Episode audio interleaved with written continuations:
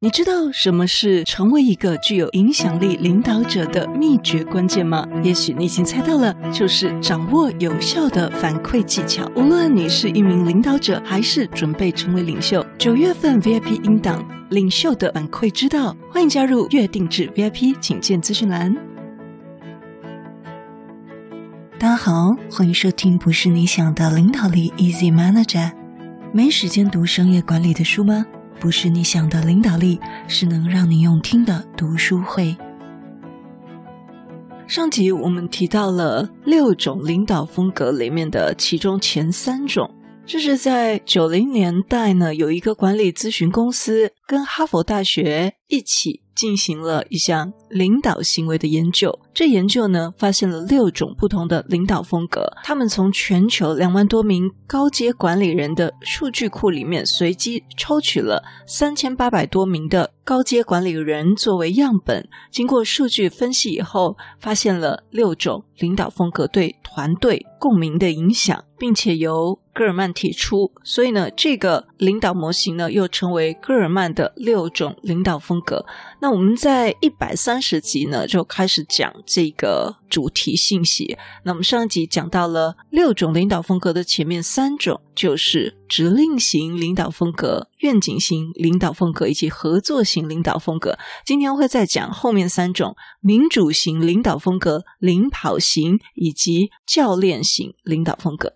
那我们在讲这六种领导风格，并不是要把我们自己归属到哪一种，而是说我们透过不同的人、不同的情境、不同的需要，优秀的领导者要可以自由切换这六种的领导风格。因此，我们在资讯栏附上了一个呃原文英文的测免费测试的网址，我们可以快速的看到自己有哪几种是一个比较成熟、应用自如的状态，那么我们又有哪几种需要加强的，或者是特别特别不足的，可以帮助自己做一个补强。那我们来看一下第四种民主型的领导风格。这种领导风格呢，它会鼓励员工参与，并且建立广泛的共识。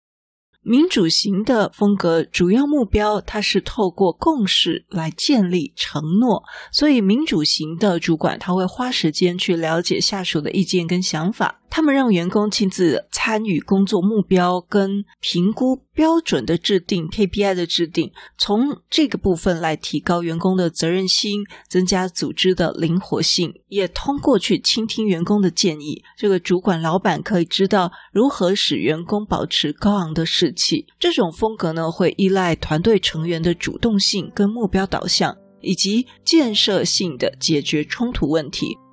这种民主型的领导风格，它有一个特性特征哦，就是大量的会议啊，大量的倾听，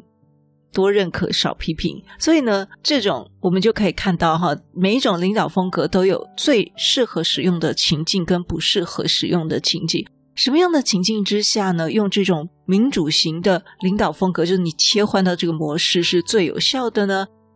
第一，当员工很能胜任这个工作的时候。因为民主的效率严重依赖参与者的能力，所以如果这个员工他本身能力不足，无法胜任这个工作，就不适合用这个领导风格。那如果员工是能够胜任这个工作，或者是你觉得诶他还不错，可以给他一些机会试看看，那么你就可以用这样的民主型的领导风格。第二，就是当领导者也不清楚最佳方法的状况下，那么这个风格就很棒了。可以帮助你启动群众智慧，就很有必要了。即使一个领导者拥有一个十分远大的目标，这种风格也能够帮助主管老板集思广益，找到创新的方法来实现公司的愿景，就是 brainstorming 呢。那什么样的状况下使用民主型的风格效果很差呢？第一，在没有时间开会的情况下；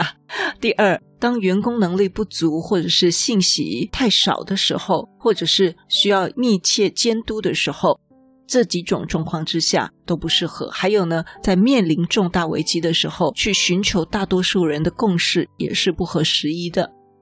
我们在这里要暂停一下，下一集我们再分享领跑型以及教练型领导风格。如果你对我们节目有任何的想法，或者你觉得我们节目有带给你一些收获，都邀请你到我们 Apple Podcast 给我们五星评分与留言。如果你还没有订阅过，也麻烦你免费点点订阅或关注，再把这个节目分享给你身边你认为会有需要的人。也欢迎免费加入 Instagram，你可以在脸书上直接搜寻“用听的哈佛商管读书会”，就可以找到我们。我相信，只要你愿意给予，加入社团会给你更多的收获哦。最后要邀请你，现在就来帮自自己加分，期待透过知识价值的传递，让你可以在赞助方案中得到最大的受益。现在回到资讯栏里面，点选 YouTube 有两分钟 3D 卡通人物的说明影片哦。